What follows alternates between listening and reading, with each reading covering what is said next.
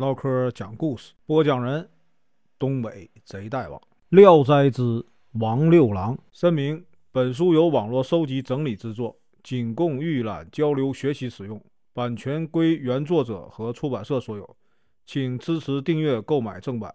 如果你喜欢，点个红心，关注我，听后续。在这个淄川城北郊有一个姓许的打鱼人。他每天夜里啊，到这个河边去捕鱼，都要带上酒，一边捕鱼啊，一边饮酒。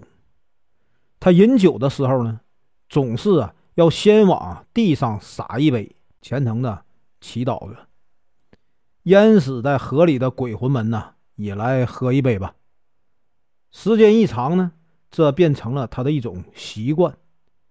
别人捕鱼啊，往往。一无所获，他却呢总是能将这个满筐的鱼啊带回家。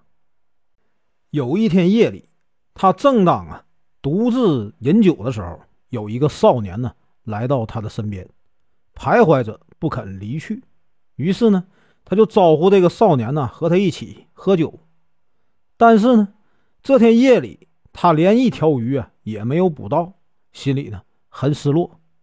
这个时候啊，少年站起身来说：“请让我到这个下游为你啊驱赶鱼吧。”少年说完话，便飘然离去。没过多长时间呢，少年就回来了，并且呢对他说：“有一群鱼啊来了。”少年说完话呀，不久，果然呢听见很多鱼啊吃鱼饵的声音。这个许一夫趁机啊撒网。很快呢，就捕上了好几条鱼，条条啊都有一尺多长。这个许一夫极其喜悦，就向那个少年呢表示真诚的感谢。少年说：“他要回去了。”许一夫呢就拿起自己捕的鱼啊，想送给他，但是少年说什么也不要。少年对许一夫说：“呀，屡次来喝你的好酒啊，赶鱼是。”区区小事儿，不值得这样道谢。如果你呀不嫌弃，以后呢，我就经常啊来为你效劳。许渔夫回答说：“哎，今夜和你呀初次对饮，怎么能说是多次呢？你能长期来这儿啊帮忙，那确实也是我的心愿。但苦于啊没有更好的东西啊招待你，而难为情啊。”徐夫又询问少年的姓名，少年说：“呀，我姓王，没什么名儿以后呢，见了就直呼啊，王六郎好了。”说完呢，少年呢便离去了。第二天，这个徐夫用卖鱼得来的钱呢，又买了酒。等这个夜幕降临以后，便带着这个酒啊，到了河畔。那少年呢，早已先于他在这个。河边等待，于是呢，两人呢像故友一样啊，坐下来开怀畅饮。刚过数杯以后啊，少年还像昨夜一样，到这个河的下游啊，去为这个许渔夫赶鱼。这样一直啊过了半年多。有一天夜里，王六郎突然对这个许渔夫说：“咱们呢，从认识到现在，真是啊，比亲兄弟啊还要亲。”可是呢，过不了多久啊，咱们就得分别了。他说这话的时候啊，显得很忧伤、犹豫。徐玉夫很吃惊的问他原因，他呢几次想说，却都打住了。最后呢，少年说道：“我们兄弟一场啊，说出来你也不必惊讶。现在呢，我们就要分别了。我呀，不妨告诉你，我呀。”实际上是个鬼，生前特别的贪恋美酒，因而啊，于这个沉醉中啊，不慎掉进水里淹死了。在这里做鬼呀，已经有好几年的时间了。以前呢，你比别人捕鱼多，都是因为啊，我在暗中敢于帮助你，这都是啊，我有意借此来感谢你。因为你总是以酒啊洒地来祭奠我，到明天呢，我做鬼的期限已经满了，那个时候呢，将会另有替身呢来带我，我便要到别处去投生了。咱们相聚的这个机会啊，只有今晚最后一次了，所以呢，不免难过。许玉夫听完这话，非常的吃惊，但毕竟呢，他们在一起这么长时间了，关系呢非常亲近，所以啊，他并不感觉啊。恐惧，还为这个王六郎啊感到悲伤。于是呢，徐福啊又斟满一杯酒，递给他说：“六郎啊，喝了这杯酒，不要太悲哀。相见时间太短，又要匆匆的分手，确实呢令人伤怀。但是高兴的是，你的劫难呢已过，应该庆贺才是。喜多啊于杯。”说完呢，两人又举杯畅饮一番。徐夫又问六郎：“你的替身呢是什么人？”王六郎说：“兄长，明天呢可在这个河边观望。正午时分呢，会有一个女子从这里啊过河，她会呢落水而死。两人一直就喝到鸡叫的时候，才洒泪告别。第二天呢。”徐福到河边耐心的等待，果然呢，看见一个妇人呢，抱着这个婴儿来到河边。一到河边呢，就跌落到水中，婴儿呢就搁在岸上了，举手啊蹬脚的啼哭。那妇人在水里一会儿呢沉下去，一会儿啊又浮上来，最后啊又忽然湿漉漉的爬上岸来。他在原地啊。稍稍休息一下，抱着婴儿啊，径直走了。那妇人落水挣扎时啊，徐夫呢在岸上很是不忍心，心里就想啊，要下水救他。但是他转念一想，这妇人正是啊王六郎的替身，那正好打消了这个念头，不救。后来呢，等妇人自己爬上岸来，他又有点的怀疑啊。王六郎的话不灵验。黑夜来临，徐福呢仍然在老地方啊去捕鱼。过了没多久，六郎啊又来了。六郎先开口啊说道：“现在我们又相聚在一起，而且不必说这个分别的话了。”徐福问他原因，六郎说：“本来这个妇人已经做了替身，但是呢，我可怜他怀里啊抱着婴儿。”为了代替我一个人，却送掉两条性命啊！我于心不忍了，所以呢，就放弃了这次啊转世投胎的机会。但以后要再找一个新替身，不知还要等到什么时候啊！也许呢，是我兄弟二人呢这个缘分还没尽。徐夫深为感叹地说：“呀，你呀，这片仁慈之心呢，一定能。”通达上天，于是呢，他们又像先前那样啊相聚共饮。几天以后，王六郎呢又来向那个徐玉夫啊道别。徐夫以为他有一个新的替身了，六郎呢赶快解释道：“哪里呀？上次我救妇人的一片呢恻隐之心，果然呢上达天庭。现在受命我呀去做招远县乌镇的土地神。”明天一大早啊，就去赴任。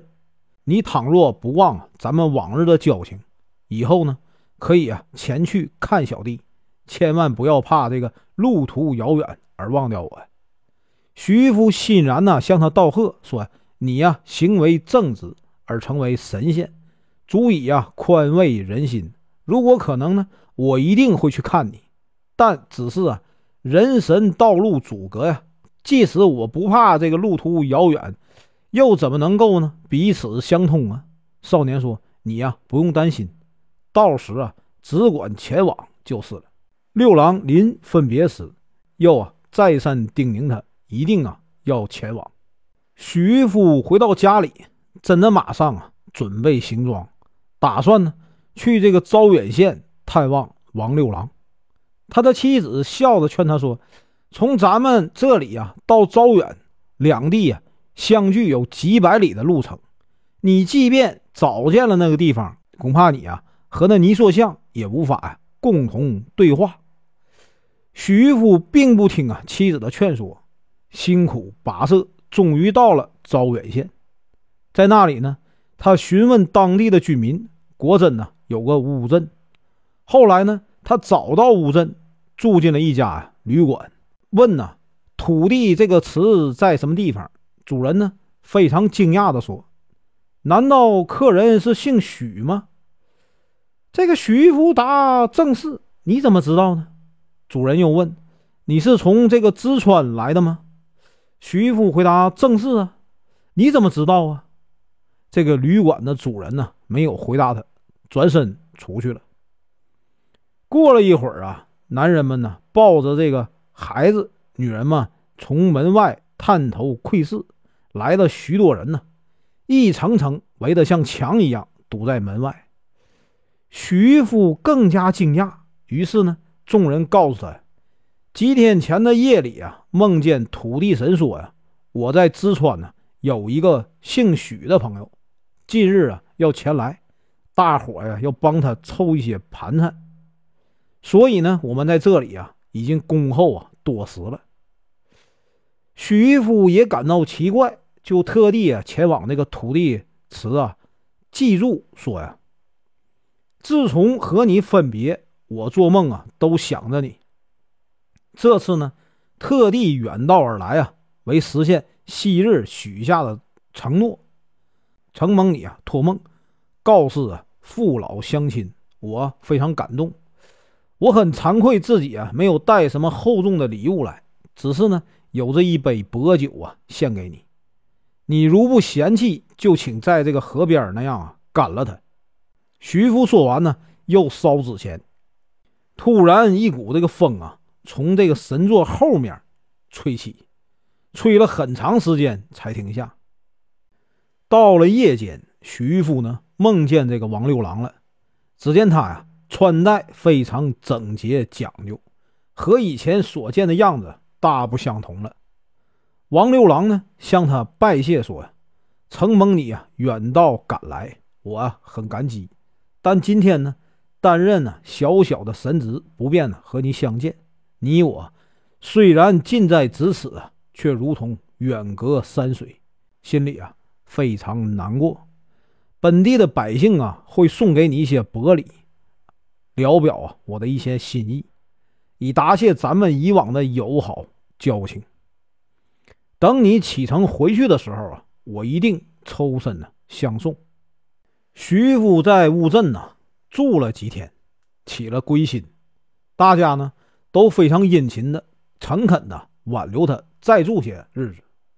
当地的百姓啊，从早晨到晚上都热情的宴请他，一天之内啊就有好几户人家做东。但这个许玉夫呢，终究归心呐似箭，坚持辞别，要立即啊上路。起身那天呢，大家。都争先的向他赠送礼物，时间不长啊，东西就装满了他的行囊。当地的老人、小孩都赶来啊，给他送行。他刚刚走出村子，忽然呢，刮起一阵旋风，一直相伴呢，跟随了十几里路。徐福已经感觉到那是啊，王六郎来送他。他呢，频频回头向外说：“六郎啊，请多珍重啊。”不要再远送了，你呀怀有一颗仁爱之心，定能为一方民众啊造福。用不着老朋友我呀再多说什么了。那股旋风呢，盘旋了很长时间呢，这才离去。村里相送的人呢，无不惊讶呀。许玉夫回到家里，日子过得比以前呢稍稍宽裕了些。于是呢，他不在夜里啊去这个捕鱼了。后来呢？他偶尔碰见一个招远一带的人，便会关切地问土地神的情况。他们都说很灵验，意思是说呀，身处青云之上当神，而不忘那些贫贱的朋友，这就是六郎啊做神很灵验的原因。今天乘坐着豪华车马的王公贵族，哪里肯与戴斗笠的故友啊再去相认呢？我家乡有一位隐士，家境啊贫寒，他有一个从小结交的好朋友，正担任着一个收入丰厚的官职。他心想，如果投奔此人呢，一定能得到周济。于是呢，他竭尽全力的凑了一些路费啊，远涉千里去投奔朋友。结果呢，令他大失所望。他没有办法，只好把行李和来时所骑的马呀都变卖了，这样呢，才得以啊还乡归家。他的一个同姓兄弟啊非常幽默，特地啊做了一首啊《月令》这个词，嘲笑说：“这一月啊，哥哥回到家来，貂皮帽子没了，伞盖没了，良马变草驴，靴子悄无声息。”读后呢，叫人不禁呢发笑。本文结束，感谢观看，请听后续。